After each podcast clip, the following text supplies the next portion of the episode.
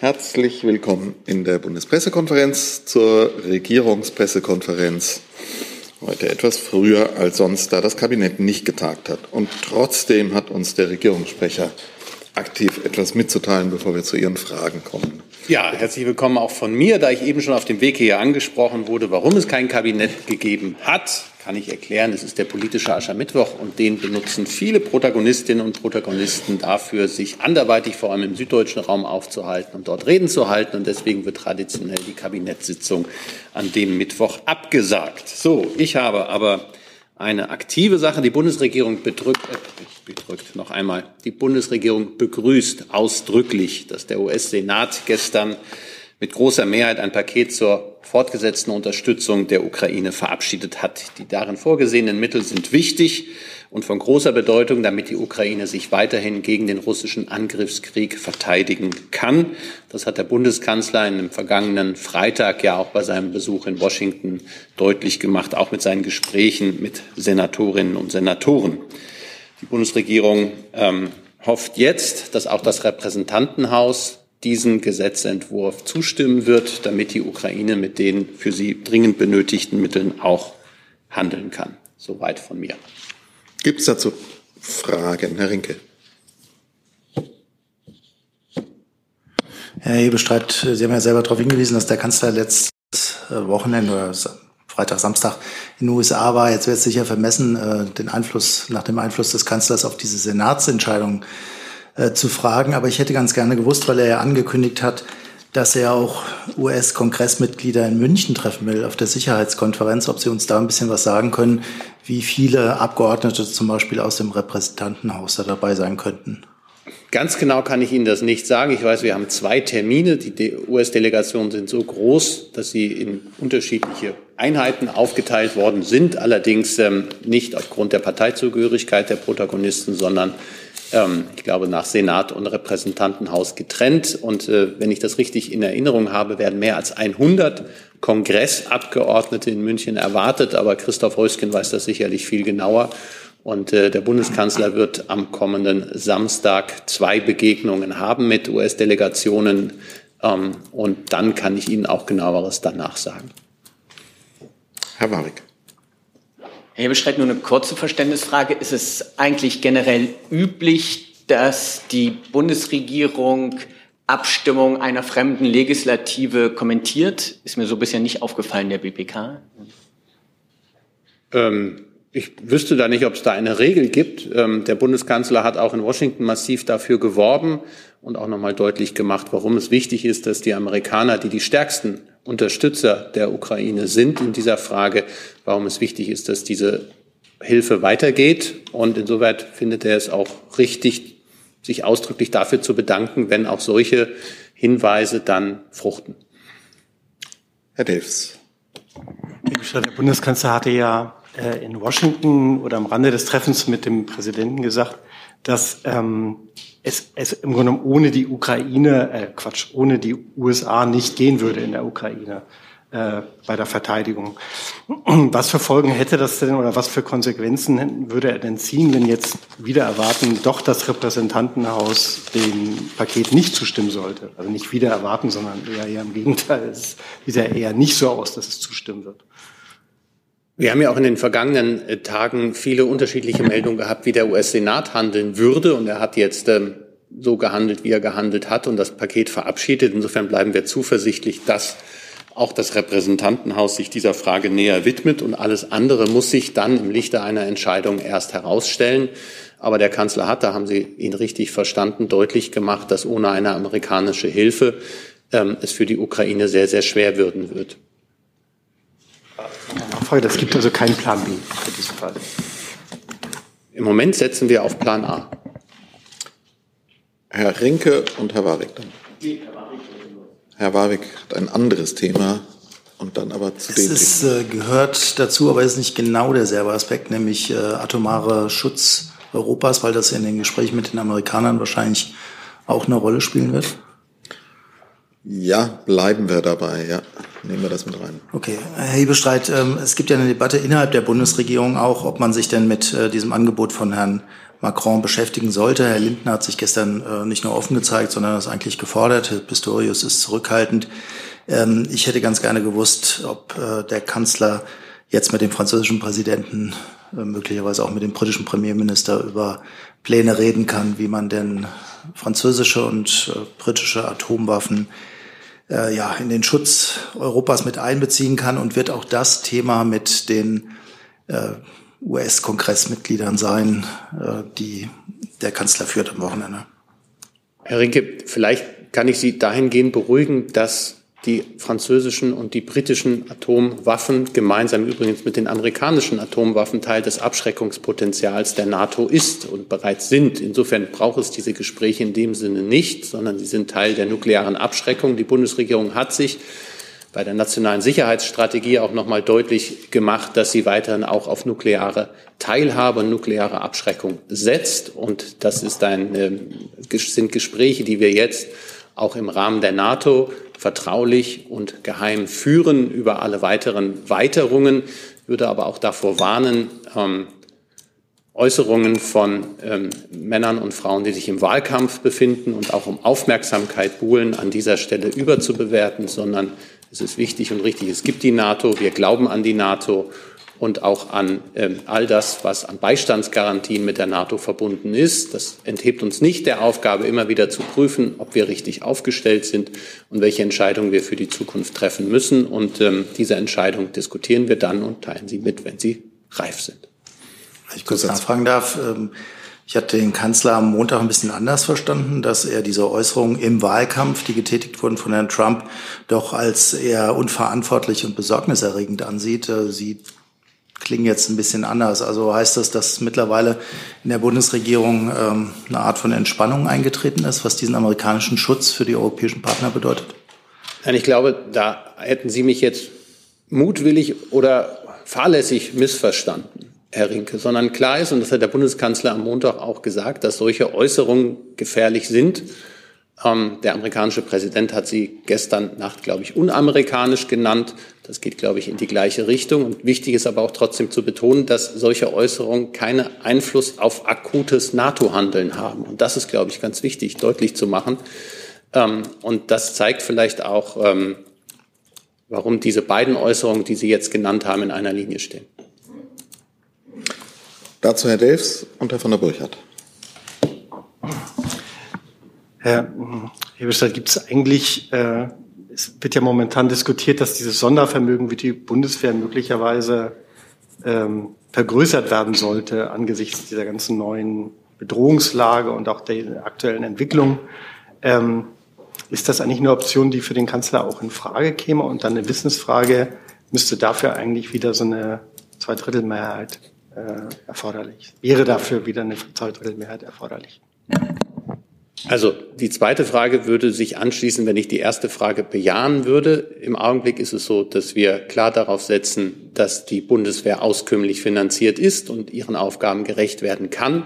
Ähm, dafür ist das Sondervermögen zunächst einmal aufgelegt worden. Das ist mit einer Zweidrittelmehrheit im Parlament verabschiedet worden und ist auch nicht äh, tangiert worden vom Urteil des Bundesverfassungsgerichtes zum Thema der Jährigkeit und Jährlichkeit der Haushaltsführung aus dem letzten November.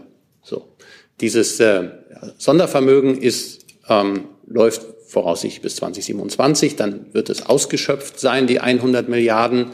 Und ab 2028 wird weiterhin die Bundesregierung das 2-Prozent-Ziel der NATO und damit auch äh, den Bundeshaushalt in dieser Höhe zum Verteidigungshaushalt und allen weiteren Weiterungen erfüllen. Und das ist jedem klar, dass das ein Handlungs ähm, Spielraum, hätte ich fast gesagt, das ist falsch, ähm, dass, dass wir da deutlich mehr Geld in die Verteidigung, in den Verteidigungshaushalt packen müssen, weil das Sondervermögen dort nicht mehr hineinfließen wird. So. Und das ist die Hauptaufgabe und das ist das, was der Verteidigungsminister äh, gestern auch nochmal deutlich gemacht hat, dass er wenig hält von einem weiteren Sondervermögen, sondern dass er sagt, das muss aus der aus dem jährlichen Betrieb heraus finanziert werden. Wie man das jetzt genau macht, das sind die Diskussionen, die man in den nächsten Monaten und Jahren diskutieren muss. Wir reden über den Haushalt 2028. Bis dahin ähm, ist das gemacht.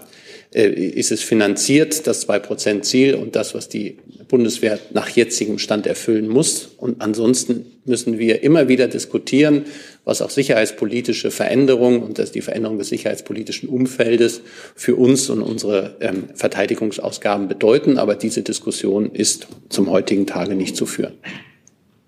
Herr von der Burchardt. Ja, vielen Dank. Ähm, noch auf die äh, Atomwaffen zurückzukommen.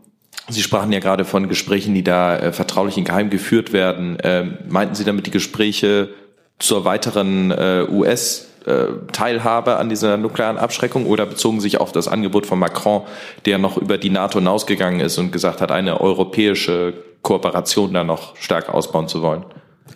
Ich habe ja gerade gesagt, dass wir auf die NATO setzen und äh, die nukleare Abschreckung der NATO bestückt sich oder speist sich aus amerikanischen Atomwaffen, aus britischen Atomwaffen und aus französischen Atomwaffen. Da gibt es jetzt aber neue Gespräche, wenn ich das richtig verstehe. Weil Sie von Gesprächen sprachen. Ich habe gesagt, wenn es Gespräche geben sollte, dann werden, würden solche Gespräche geheim und vertraulich geführt. Und wenn sie zu Ergebnissen geführt, führen müssten, führen würden, dann würden wir sie hier mitteilen, aber nicht vorab. Und ich würde da auch überhaupt nicht spekulieren. Dann der Kollege hinter Herrn Rinke und Herr Rinke dann nochmal. Hat sich erledigt? Dann Andreas Rinke nochmal und dann können wir wahrscheinlich Thema wechseln. Herr Hebestreit, in diesen ganzen Kontext passt ja, dass äh, 13 von 31 äh, NATO-Ländern das Ziel verfehlt haben oder die Selbstverpflichtung, äh, 2024 zwei Prozent ihrer Verteidigungsausgaben ähm, zu bestreiten. Deutschland hat es erreicht, das ist die Meldung, die jetzt äh, die Bundesregierung an die NATO gegeben hat, aber 13 Länder eben nicht. Äh, wird sich die Bundesregierung, der Kanzler ähm, und vielleicht auch der Verteidigungsminister bei diesen Partnern dafür einsetzen, dass sie dieses Ziel möglichst schnell erreichen, auch im Hinblick auf diese transatlantische Debatte, die wir im Moment haben? Ich würde das gerne voneinander trennen und eben genau nicht den, ähm, ich sag mal, amerikanischen Wahlkampfaspekt da mit hineinmischen. Klar ist, dass die NATO sich im Jahr 2014 das Ziel gesetzt hat, innerhalb der nächsten zehn Jahre, das ist jetzt zu diesem Zeitpunkt erreicht, annähernd oder bis zu zwei Prozent äh, seiner Verteidigungsausgaben ähm, des, orientiert am Bruttoinlandsprodukt ähm, in Verteidigung zu stecken. Und ähm, im letzten, im Vilnius, wurde es dann ähm, so weit ergänzt, dass man gesagt hat, mindestens zwei Prozent, wenn ich das richtig überblicke. So. Und natürlich bleibt es jedem einzelnen NATO-Staat als Aufgabe, das zu erreichen. Die Bundesrepublik hat selber gezeigt, wie schwierig das ist, ähm, in auch den Haushaltslagen, in denen man sich befindet. Aber das bleibt die Aufgabe. Davon unberührt ist es aber, dass das NATO-Schutzversprechen, Kanzler hat es genannt, einer für alle, alle für einen, davon unbenommen ist. Das ist Grundlage der NATO, ist ein kollektives Verteidigungsbündnis. Wenn ein Angriff auf einen Partner ist, ein Angriff auf alle und alle kommen zu Hilfe. Und das bleibt bestehen, davon unabhängig. Trotzdem ist es so, dass die Herausforderung für die NATO, siehe die Entwicklung Russlands angeht, im Augenblick äh, dazu anhält, dass wir unsere Verteidigung auf Vordermann bringen, dass wir, ähm, was Waffenproduktion angeht, was Munitionsproduktion angeht, was auch unsere äh, Modernisierung von äh, Streitkräften angeht, Aufgaben sind. Und diese Aufgaben, denen stellen sich die äh, NATO-Verteidigungsminister, die sich heute treffen, und denen stellen sich die NATO-Mitglieder. Und ähm, das ist im Augenblick die Aufgabe. Ich hatte aber danach gefragt, ob der Bundeskanzlerin, äh, der Bundeskanzler aktiv auf diese 13 Länder zugeht, die dieses Ziel noch nicht erfüllt haben. Und ich hatte Ihnen geantwortet, was ich geantwortet habe.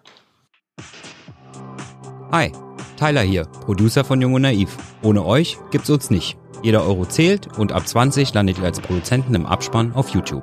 Weiter geht's. Dann gibt es noch eine weitere Frage zu dem Thema, bitte. Ja, Alexander Budwig, ARD Hauptstadtstudio. Herr Hebestreit, Sie haben gesagt, dass die Gespräche über den künftigen Verteidigungshaushalt jetzt noch nicht zu führen sind, äh, wenn denn das Sondervermögen ausgelaufen ist. Wann werden denn oder wann ist denn dieser Zeitpunkt gekommen, äh, gerade auch mit Blick auf die langfristige Haushaltsführung? Und eine Frage an Herrn Müller. Ähm, Herr Müller, liegen dem BMVG schon Zahlen vor, wie sich denn der Haushalt des BMVGs ähm, entwickeln wird, so wie ähm, der 2028 aussehen wird, gerade mit Blick auf die laufenden Kosten. Denn äh, Personal und Unterhalt, das wird ja auch weiter steigen. Wir haben ja, sind im Augenblick gerade, ich glaube, zwei Wochen her, dass der Haushalt 2024 verabschiedet worden ist. Es wäre normalerweise, hätte es das Urteil des Verfassungsgerichtes nicht gegeben, im letzten November passiert, äh, geschehen. Da ist auch die mittelfristige Finanzplanung, die, wie Sie wissen, sich bis ins Jahr 2027 erstreckt, äh, inkludiert. Jetzt sind wir dabei, anzufangen, anzudenken, den Haushalt 2025, der im kommenden November entschieden beschlossen werden wird, voraussichtlich. Und der muss dann auch für das Jahr 2028 eine mittelfristige Finanzplanung vorsehen. Und diese mittelfristige Finanzplanung muss dann auch einen wahrscheinlich deutlich größeren Verteidigungshaushalt vorsehen, weil die Mittel, die im Augenblick aus dem Sondervermögen bis 27 zufließen, dann verausgabt worden sind. Und da ist es erstmal, dass man diese Summe nennen muss, mittelfristige Finanzplanung, ist aber kein Haushalt für 2028. Den stellen wir in 2027 auf. Bevor wir das Thema wechseln und Herr Koch dann dran ist, ich glaube, dem war Thema. War noch die Frage. Achso, Sie haben noch eine. Richtig. Ja, ich habe den Ausführungen des Regierungssprechers nichts hinzuzufügen. Sie wissen, wurde gerade betont, dass die äh, Absprachen regierungsintern gerade geführt werden für die Haushaltsplanung, wie angesprochen. Und äh, darüber hinaus hat sich der Minister gestern positioniert im Interview beziehungsweise im, im Zitat äh, und ähm, hat betont, was seine äh, Option oder was seine favorisierte Option wäre. Und den habe ich nichts hinzuzufügen. Also sprich, Zahlen über Kostensteigerungen bis dahin gibt es aktuell noch nicht. Also wir haben natürlich für uns äh, Übersichten und Planungen, aber die fließen jetzt vertrauensvoll in internen, äh, regierungsinternen Abstimmungen ein und äh, den kann ich nicht vorweggreifen. Dann nochmal eine Frage von Herrn Rinke. Ja, nur um ganz sicher zu gehen, äh, Herr Wagner, äh, Ihre Ministerin teilt das Ziel, dass äh, über 2028 hinaus zwei Prozent Verteidigungsausgaben aus dem regulären Haushalt geleistet werden müssen? Meine Ministerin hat, pardon, sehen Sie mir meine Stimme nach, hat immer wieder betont, dass es, das, was ja auch der Regierungssprecher betont hat, ist, dass wir uns im Lichte der aktuellen sicherheitspolitischen Herausforderungen der Aufgabe stellen müssen, ähm, unsere Sicherheit in Europa äh, zu stärken und ähm, das gilt. Ja, ich kann jetzt nicht spekulieren, sozusagen mit Blick auf die auf die Zukunft. Aber das ist ja ein kleiner Unterschied dann. Also ich dachte, es gibt die feste Zusage, dass über 28 hinaus die zwei Prozent eingehalten werden und dann aus dem regulären Haushalt erwirtschaftet werden. Deswegen die Frage, ob äh, Frau Baerbock das teilt. Herr Rinke, sehen Sie es mir nach, dass ich jetzt heute Morgen nicht mit der Ministerin, die auf dem Weg in den Nahen Osten ist, gesprochen habe und mich jetzt hier nicht in diese Debatte einbringe. Aber es ist doch ganz klar, was im Grundsatz gilt, dass wir unsere Sicherheit stärken müssen als Europäer im Rahmen der NATO. Und ähm, äh, das ist unser erklärtes Ziel. Das haben wir in der nationalen Sicherheitsstrategie ja auch da niedergelegt. Das hat der Regierungssprecher schon erwähnt und das gilt. So, dann hole ich noch nach, unsere Gäste zu begrüßen, nämlich die Journalistinnen und Journalisten der Berliner Journalistenschule, die bei uns sind. Wir freuen uns über Ihr Interesse. Viel Spaß hier. So, dann ist Herr Koch dran, wenn ich es richtig in Erinnerung habe, mit dem Thema Lieferkettengesetz und dazu dann auch Herr von der Burchardt. Ja, Herr Hebestreit, eine Frage zur EU-Lieferkettenrichtlinie. Was unternimmt das Bundeskanzleramt jetzt noch, um die Enthaltung, die deutsche Enthaltung, die sich ankündigt, bei der Entscheidung in Brüssel aufzulösen. Herr Koch, ich glaube, das Thema hatten wir hier schon in den letzten, letzten zehn Tagen mehrfach und ich habe immer wieder das Gleiche gesagt. Deshalb würde ich Ihnen da auch nichts Neues bieten können, dass es innerhalb der Bundesregierung keine einheitliche Haltung zum EU-Lieferkettengesetz gibt, dass ein Koalitionspartner sich klar festgelegt hat, die Trilog-Lösung äh, dieses Trilogergebnis nicht mittragen zu wollen. Und dann sieht unsere Geschäftsordnung vor, dass sich die Bundesrepublik enthält, enthalten wird. Fraglich ist, wann es denn zur Abstimmung kommt, weil es meines Wissens im Augenblick nicht ähm, im ASTV zur Abstimmung äh, aufgesetzt worden ist durch die äh, belgische Ratspräsidentschaft. Insofern muss man abwarten. Aber ich kann Ihnen davon keinen weiteren, ähm, was fragten Sie, Unternehmungen berichten, die das Kanzleramt unternimmt. Also im Hinblick auf eine möglicherweise anstehende ähm, Termin und Entscheidung in der kommenden Woche gibt es äh, keine weiteren Kompromiss, gibt es keine weitere Kompromisssuche jetzt. Ich glaube, die Gespräche sind geführt und ähm, gibt keine weiteren Entwicklungen an dieser Stelle zu berichten. Herr von der Burcher, dann Herr Rinke. Ja, dann kannst du von der Burchard von Politico äh, auch daran anschließen, Thema German Vote. Äh, nun ähm, haben sie, glaube ich, bei Geldwäsche heute äh, eine Einigung hingekriegt im ASTV, aber am Freitag stehen ja auch zwei weitere schwierige Themen an, nämlich einmal die Plattformarbeiter und der Net Zero Industrial Act. Dazu wollte ich einmal gerne wissen vom BMAS, ob man noch Hoffnung hat, dass man dann noch bei Plattformarbeitern doch noch zu einer Einigung kommt. Wird, da werden noch Gespräche geführt und ähm, auch Net Zero Industrial Act. Das ist wahrscheinlich dann beim BMWK auch einmal gerne eine Einschätzung hören, wo wir da sind. Danke. Ja, danke für die Frage zur Plattformarbeit. Ähm, da ähm, sind wir natürlich äh, hoffnungsvoll, dass das äh, positiv beschieden wird. Von internen Gesprächen kann ich hier grundsätzlich nichts berichten und die Entscheidung bleibt natürlich abzuwarten. Ja, auch zum Net Zero Industrial Act gibt es keinen neuen Sachstand zu vermelden, auch keine interner. Also das heißt. Das Regelungsziel unterstützen wir natürlich, ganz und ja. klar. Das ist ja der Rahmen dafür, dass Europa klimaneutral wird, dass die Wirtschaft sich transformiert hin zu, äh, zum, zur klimaneutralen Wirtschaft. Und das bleibt bestehen, aber einen neuen Sachstand kann ich nicht mitteilen. Was, worauf bezog sich Ihre Frage genau? Also, dass es da auch mein Verständnis nach auf eine Enthaltung derzeit hinausläuft. Nein, das kann ich keineswegs bestätigen. Die Gespräche dort sind noch nicht abgeschlossen. Okay. Und beim Plattformarbeitern, also auch wenn ich da nochmal nachfragen darf, auch da ist ja der aktuelle Stand, wenn jetzt keine Einigung erzielt werden wird, dass es auf eine Enthaltung hinausläuft, aber Sie hoffnungsvoll sind, dass, dass da doch noch entschieden werden kann. Ja, natürlich. Ähm, aber die Gespräche dauern weiterhin an. Unsere Position ist klar. Ähm, und wir beobachten die Trilogverhandlungen natürlich mit größter Aufmerksamkeit. Und wie, wie gesagt, äh, wir stehen dazu und äh, hoffen auf ein gutes Ergebnis. Dazu, Frau Lim? Ja, wir sind jetzt doch anders, als ich das erwartet hatte, noch mal ein bisschen gesprungen. Aber Herr Rinke und dann Frau Lehmann. Auch nochmal ja, Lieferketten. Hm? Diese, diese ich wollte nochmal bei Lieferketten nachfragen, mhm. weil in der früheren äh, Regierungs-PK klang das so, als ob noch Gespräche innerhalb der Bundesregierung liefen. Äh, deswegen gab es die leise Hoffnung, dass Deutschland vielleicht doch von einem Enthaltungsvotum noch sich wegbewegen könnte. Ich will nur sicher gehen, es werden keine Gespräche mehr innerhalb der Bundesregierung zu diesem Thema geführt. Richtig? Das ist vielleicht eines der wenigen Male, wo ich Sie fast korrigieren wollen würde. Ich glaube, die Bewegung, die Sie meinen, ging damals um die Lastwagen. Ähm, die, die. Flottengrenzwerte bei den Lastwagen, dass wir Lieferketten, also ich habe es immer so formuliert, wie ich es eben formuliert habe. Müsste nochmal nachlesen, ob das einer Kollegin, einem Kollegen anders formuliert worden ist, aber ich kann da seit zwei Wochen wenig Entwicklung erkennen. Also keine Gespräche mehr, das war ja die Frage. Gut. Frau Lehmann. Äh, ja, ich äh, wollte noch mal nachfragen. Zum Lieferkettengesetz, ähm, Sie verweisen ja auf die gemeinsame Geschäftsgrundlage, dass im, im Falle von unterschiedlichen Meinungen dann sich enthalten wird. Aber die gemeinsame Geschäftsgrundlage ist ja auch der Koalitionsvertrag. Und im Koalitionsvertrag hat man sich ja darauf geeinigt, ein EU-Lieferkettengesetz zu unterstützen.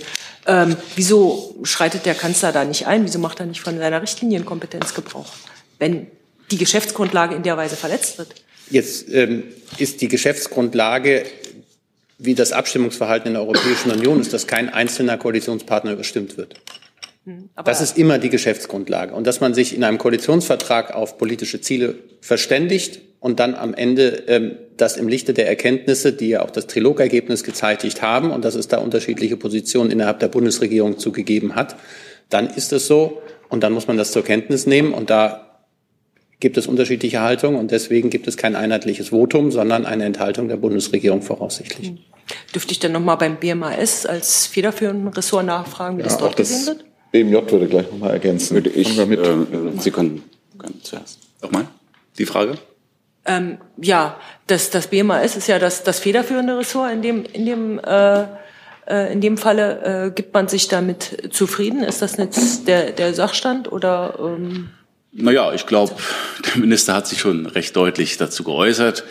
Die, ähm, das Zitat war letzten Dienstag, vergangener Woche. Da hat er sich sehr dezidiert äh, dazu geäußert, wie er dazu steht. Das muss ich, glaube ich, hier nicht nochmal ähm, wiederholen. Und das ist immer noch aktuell, die Aussage. Genau. Ich würde äh, für das Bundesjustizministerium gerne darauf hinweisen, dass der Koalitionsvertrag ja auch Voraussetzungen enthält.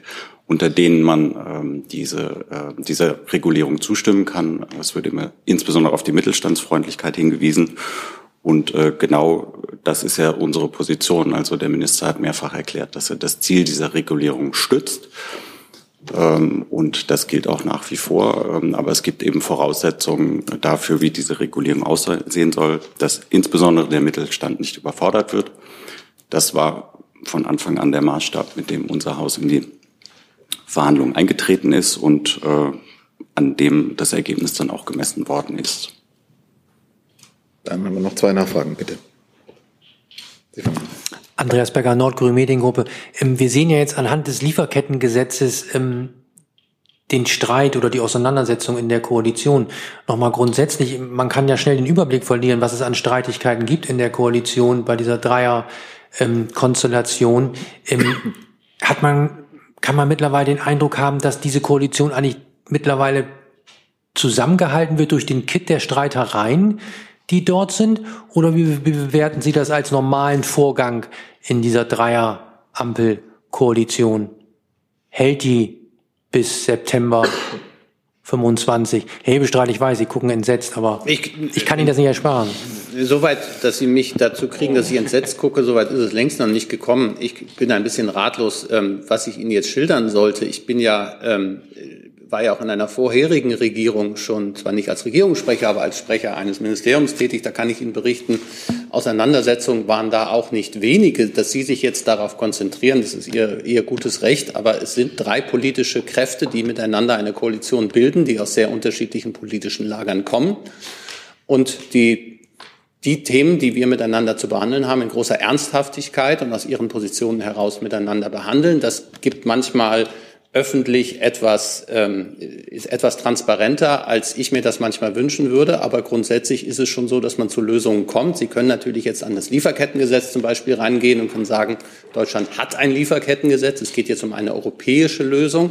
Davon ist Deutschland jetzt erstmal nicht direkt betroffen. Trotzdem wären auch wir sehr daran interessiert, da zu einer guten europäischen Lösung zu kommen. Es gibt eine ganze Reihe von Entscheidungen, die diese Bundesregierung getroffen hat. Wenn Sie das sehr interessiert, verweise ich Sie gerne auf den Regierungsmonitor, den Sie unter www.bundesregierung.de auch einsehen können. Ich könnte Ihnen jetzt auch die ganze Palette der Ergebnisse der letzten zwei Jahre darlegen. Ähm, auch das erspare ich Ihnen und dann kann ich Ihnen noch als letztes, weil Sie auch eine Information wollen, ähm, sagen, ich bin fest davon überzeugt, dass diese Bundesregierung bis zum äh, regulären Ende dieser Legislaturperiode gemeinsam regieren wird. Und auch dazu möchte ich ganz kurz noch ergänzen. Äh, es ist ja nicht so, dass Deutschland da im Rat ein Vetorecht hat. Also der Rat ist das legitime Gesetzgebungsorgan der Union zusammen mit dem Europäischen Parlament. Und Stand heute hat der bisherige Text eben keine ausreichende Mehrheit. Aber Deutschland hat da kein Vetorecht. Dann, bitte.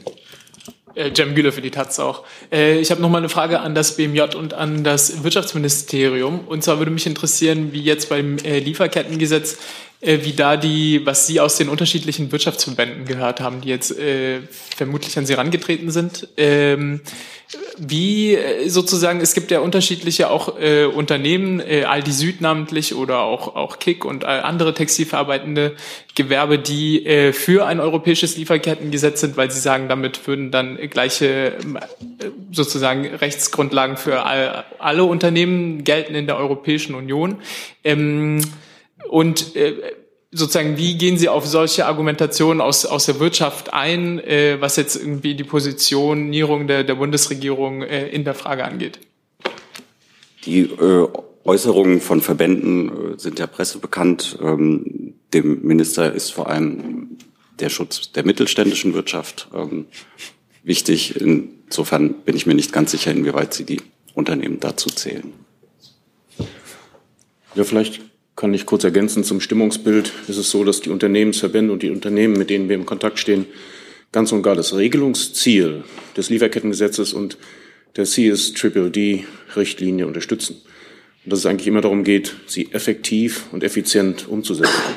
Das ist auch immer unser Ziel gewesen, auch innerhalb der Bundesregierung in den Diskussionen und auch indem wir uns in den Trilog zum CSDD eingebracht haben. Wie gesagt, das Regelungsziel, das teilen alle, die Umsetzung, darum wird gerungen. So, dann hatte ich nochmal Nachfragen von Herrn von der Burkhardt, Herrn Rinke. Ja, danke schön. Ähm, es gibt noch zwei weitere EU-Gesetzesvorhaben, äh, wo noch laut meinen Brüsseler Kollegen Bleiben unklar ist. Lieferketten, wenn wir jetzt nochmal zu anderen vor. Also, also das ist dasselbe Thema Deutschenthaltung halt, ne? Aber ich würde gerne mal enger beim Lieferkettengesetz ja. bleiben und dann gerne. hangeln wir uns so weiter. Herr Rinke. Ja, Herr Zimmermann, ich würde ganz gerne nochmal nachfragen äh, auf die Frage des Kollegen. Fürchten Sie nicht, dass äh, durch das Verhalten Deutschlands, wenn das Lieferkettengesetz oder die Richtlinie auf europäischer Ebene jetzt gefährdet ist, äh, dass ein Nachteil für deutsche Unternehmen inklusive der Mittelständler entsteht, weil wir eine nationale Regelung haben, aber nun ähm, es sein kann, dass wir auf europäischer Ebene äh, keine Regelung bekommen, die auch Unternehmen aus anderen EU-Staaten verpflichtet, sich an ein Lieferkettengesetz zu halten? Ähm, also auch da gibt es ja Vorschläge, wie man mit Blick auf die nationale Regulierung ähm, Entlastung für die Unternehmen äh, schaffen kann. Solchen Vorschlägen stehen wir offen gegenüber. Entschuldigung, aber das sind Vorschläge, die aus der FDP kommen, die ja auch keine Mehrheit innerhalb der Regierung nein, hat. Nein, nein, nein, nein, nein. Ähm, und deswegen nochmal die Frage, wenn es nur bei einem deutschen Lieferkettengesetz bleibt, aber keine europäische Richtlinie kommt, wird das doch zu Nachteilen für deutsche Unternehmen führen? Ja, äh, nee, ich beziehe mich nicht auf äh, Vorschläge aus Parteikreisen, sondern aus der Bundesregierung. Aber ist ja egal, wenn Sie keine Mehrheit dafür haben, führt es doch zu Nachteilen deutscher Unternehmen. Bestätigen Sie das oder nicht? Ich sage, dass wir äh, Entlastungen gegenüber offen stehen. So, dann weiten wir das Thema zu den von Herrn von der Burchardt avisierten Vorhaben. Ja, genau. Und zwar, es gibt ja noch zwei weitere Projekte, die jetzt in unmittelbarer äh, Kürze abgestimmt werden sollen wo, glaube ich, die deutsche Position noch unklar ist. Da würde ich gerne einmal hören, also ob es da noch neue Entwicklungen gibt. Das ist einmal die ähm, Luftqualitätsdirektive und auch die Verpackungsdirektive. Ähm, äh, das ist äh, wahrscheinlich BMWK oder BMUV. Und was ist Ihre konkrete Frage? Die Frage ist, ob es da jetzt mittlerweile eine Haltung zu gibt oder ob, es, ob Sie da auch noch in Gesprächen sind, ob sich da Deutschland jetzt mittlerweile entschieden hat, wie es abstimmen wird.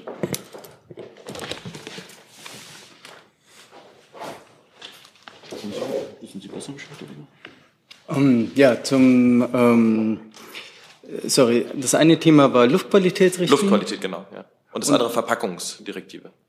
Ähm, genau, also mein letzter Stand, aber der ist jetzt nicht ähm, tagesaktuell, ist, dass die Gespräche noch laufen. Die Kolleginnen ähm, von mir gucken aufmerksam zu. Wenn ich das noch ergänzen müsste, dann mache ich das gerne. Für beide Gesetze. Ja. Gut, dann ist dieser ganze Themenkomplex, glaube ich, jetzt durch und Herr Warwick hat ein anderes Thema.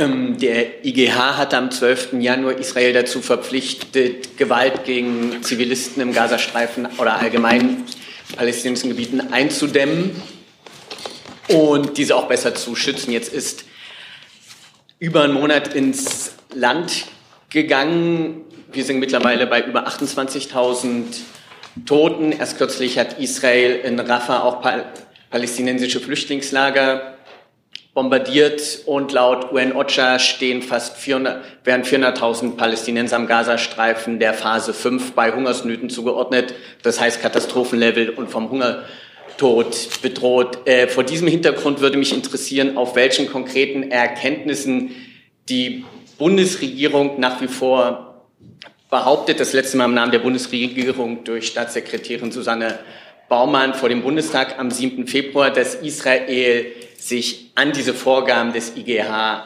hält und palästinensische Paläst äh, Zivilisten besser beschützt. Also vielleicht, um es mal zu sortieren, Herr Warbeck, der Internationale Gerichtshof hat am, äh, am, ähm, am 26. Januar, wie Sie ja richtig sagen, äh, einstweilige Maßnahmen erlassen, die völkerrechtlich verbindlich sind und die für Israel gelten. Und äh, der IGH hat ja Israel auch aufgetragen, innerhalb eines Monats dazu zu berichten, wie, wie, diese, ähm, äh, wie diese Vorgaben umgesetzt werden. Insofern würde ich diesen Bericht jetzt erstmal abwarten. Ähm, zur, zur generellen Lage kann ich Sie verweisen auf die äh, Aussagen der Ministerin erst gestern wieder bei einer Pressekonferenz mit dem palästinensischen Amtskollegen, wo sie sich ja hinreichend zur Lage eingelassen hat. Ähm, insofern äh, ist, glaube ich, unsere Haltung klar bekannt. Sie wissen sehr genau, dass wir und die Ministerin ist ja heute auch nochmal äh, im Nahen Osten unterwegs, wird Gespräche in Israel führen mit unseren Partnern dort, verschiedenen Gesprächspartnern, dass wir einerseits unterstreichen, Israel hat das Recht, sich zu verteidigen und gegen die Hamas vorzugehen. Ähm, und äh, entsprechende Operationen zu führen. Und gleichzeitig eben auch gilt, dass bei diesen Operationen der Schutz der Zivilbevölkerung, so wie es ja das humanitäre Völkerrecht auch vorgibt, ähm, prioritär sein muss und Israel die Menschen dort im Gazastreifen äh, schützen muss. Wir sind auch der Auffassung, dass sie sie besser schützen muss. Das sagen wir auch unseren israelischen Gesprächspartnern. Ähm, aber es ist weiterhin eine extrem komplexe Situation, in der noch über 100 Menschen in der Geiselhaft der Hamas sind. Ähm, sind ja erst kürzlich wieder zwei, Gott sei Dank, äh, befreit worden. Ähm, diese Menschen müssen freigelassen werden und die Hamas operiert weiter aus Gaza gegen Israel und insofern ähm, äh, ist das, glaube ich, habe ich jetzt in sehr vielen Worten das dargestellt, was Sie ohnehin als Position der Bundesregierung kennen.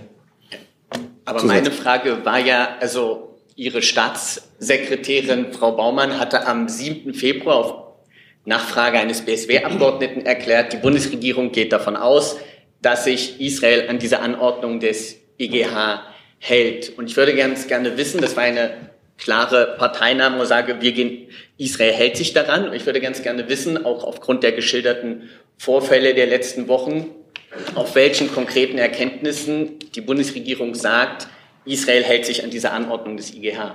Das hat sich mir aus Ihrer Antwort nicht erschlossen.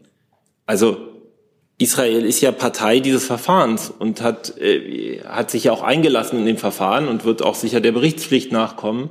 Insofern ähm, sehe ich nicht, äh, dass Israel sich nicht äh, sozusagen an das Verfahren vor dem Internationalen Gerichtshof hält. Und wie Israel diese Vorgaben umsetzt, wie es sich auch die Vorgaben des internationalen, äh, des, des ähm, des humanitären Völkerrechts in der Operation äh, umsetzt, das müssen Sie jetzt schon Israel fragen. Weitere Fragen zu dem Thema sehe ich nicht. Dann können wir das Thema wechseln, wenn es Fragen zu anderen Themen gibt. Sonst können wir auch Schluss machen. Rinke. Frage ans Auswärtige Amt. Es gibt ja den Fall dieses verhafteten äh, Deutschen in St. Petersburg. Ähm, ich wollte noch mal fragen, ob Sie uns dazu was sagen können, A, ob Sie in Kontakt äh, mit ihm stehen, dieser Person, was Sie zu den Vorwürfen sagen mit äh, diesen cannabishaltigen äh, Bonbons äh, und ob Sie befürchten, dass es ein paralleler Fall zu der Festnahme der äh, amerikanischen Basketballspielerin sein könnte. Hm. Also Herr Rieger, ich kann Ihnen äh, bestätigen, dass der Fall uns bekannt ist und ähm, dass es sich um eine Person mit deutscher Staatsangehörigkeit handelt. Ähm, die russischen Behörden hatten nach der Festnahme unser Generalkonsulat über die Festnahme unterrichtet. Insofern betreuen wir den Inhaftierten konsularisch, wie das geht. Wir sind mit seinen Anwälten äh, in Kontakt dazu. Ich bitte aber um Verständnis und das wissen und kennen Sie, ähm, ist eine Linie, die ich hier immer wieder leider vortragen muss. Ich weiß, gereicht sozusagen nicht Ihrem Informationsbedürfnis, aber da es ja hier auch um Daten von Einzelpersonen geht, lassen wir uns ja in Einzelfällen, konsularischen Einzelfällen nicht zu Details ein. Genau, aber dann äh, wollte ich an den zweiten Teil der Frage erinnern, äh, die ja über die Person hinausgeht, wo Sie auch nichts Konkretes zu der Person sagen müssen. Fürchten Sie, dass das äh, ein ähnlicher Fall sein könnte wie der der Bas äh, amerikanischen Basketballspielerin, die ja dann später ausgetauscht wurde gegen einen russischen Waffenhändler? Das ist äh, rein spekulativ, Herr Renke. Für uns steht jetzt mal im Vordergrund, dass es dort einen deutschen Staatsangehörigen gibt, der in Russland inhaftiert ist und den wir konsularisch betreuen. Dann Herr Warbeck, ich glaube, ein anderes Thema. Ähm, ich hätte noch eine Frage zu einer Aussage des russischen Präsidenten beim Interview mit Tucker Carlson. Bei Minute 54 24 erklärte Putin, dass er Ende März 22 die Truppen vor Kiew aufgrund einer Absprache mit seinen Amtskollegen aus Deutschland und Frankreich abgezogen hätte, als Bedingung für eine endgültige Unterzeichnung eines Waffenstillstandabkommens. Da würde mich interessieren, können Sie denn bestätigen bzw. dementieren, dass Bundeskanzler Olaf Scholz gegenüber Putin im März 22 erklärte, endgültige Unterzeichnung des ausgehandelten Abkommens nur bei Rückzug der Truppen um Kiew? Das kann ich bestätigen, dass das Unsinn ist. Äh, das ist ja jetzt keine Kleinigkeit, deswegen würde ich mir erlauben, ganz kurz das zu zitieren, um das klarzumachen, dass das wirklich so komplett dementiert werden kann. Herr Warwick, Sie, Sie versuchen jetzt irgendwie den russischen Präsidenten, ich weiß nicht, ob Sie sich das Interview angeguckt haben, und Ja, jetzt greifen. Sie eine Sache raus und die glauben Sie? Das geht ja nicht um Glauben, also Sie Ich nur. Ich habe Ihnen ja schon eine Antwort gegeben. Sie Gut, brauchen gar nicht zu zitieren. Zum einen sitzen wir hier, um Sie zu befragen, nicht umgekehrt. Und ich würde ganz kurz, und wenn, dann wäre es an sich Aber des Moderators sind, mir zu sagen. aber Herr Warwick, Sie sind doch nicht dafür da, jetzt äh, Putins Propaganda hier Nein, in großen bin- Dingen nee, auszubreiten. genau deswegen Sie haben mir doch eine Frage gestellt, auf die ich geantwortet habe. Da müssen Sie mir die Frage danach noch nicht noch mal mehr vorlesen. Also Sie Ich sagen- weiß, wofür Sie das brauchen, aber es ist trotzdem Nein, so äh, das ist wieder ähm, bedingt dafür, dass nee, ist keine Unterstellung, sondern ich habe Ihnen doch die Antwort gegeben. Sie haben mich etwas gefragt, ich habe Ihnen die Antwort gegeben. Also, Das heißt, um das nochmal ganz klar jetzt zu haben, diese Darstellung von Putin, dass Olaf Scholz und Macron ihm gesagt haben, zieh erst deine Truppen aus Moskau zurück, sonst keine Unterzeichnung, die gab es in keiner Form und Olaf Scholz war auch in keiner Form in diese Verhandlungen im Istanbuler Kontext im März 22 beteiligt. Korrekt. Dazu? Nicht dazu. War ja auch hinreichend unterhaltsam. So, Hey Leute, diese Folge wird diesmal präsentiert von unserem Partner, äh, äh, Partnern, der Junge Naiv Crowd. Tausende Menschen, die uns jeden Monat mit Geldgeschenken beglücken. Danke dafür und jetzt geht's weiter. bitte, neues Thema. Ich hätte einmal nochmal ähm, an das BMF ge gerne gefragt, da gestern durch die Medien so Vorschläge ging, ähm, den äh, Solidaritätsbeitrag ähm, äh, befristet abzusenken, ob Sie das etwas, äh, dass das vom Finanzminister wohl in, in London oder Dublin gemacht wurde, oder ob Sie das etwas konkretisieren könnten. Ähm, da wurde auch über einen Vorschlag von ähm, ja, äh, privates Kapital für junge, wachsende Unternehmen zu aktivieren. Können Sie das noch etwas weiter ausführen? Danke.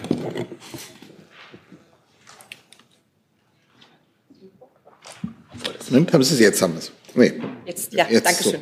Sorry. Ähm, ich kann das insofern äh, weiter ausführen, dass der Minister sich ja geäußert hat, also auch im Rahmen eines Dynamisierungspakets äh, hat er auf die äh, Wirtschaftslage in Deutschland Bezug genommen und gesagt, dass jetzt die Zeit wäre, ähm, äh, sich auf unsere Stärken zu besinnen und die Substanz des Landes freizusetzen. Da war auch ein Vorschlag unter anderem die Abschaffung des Solidaritätsvorschlags. Da würde ich aber auf seine Worte verweisen und ähm, konkret ähm, werden zu diesen Maßnahmen ähm, jetzt innerhalb der Bundesregierung finden ja Abstimmungen statt und denen kann ich hier nicht vorgreifen. Gut. Weitere Themen, Herr Warwick.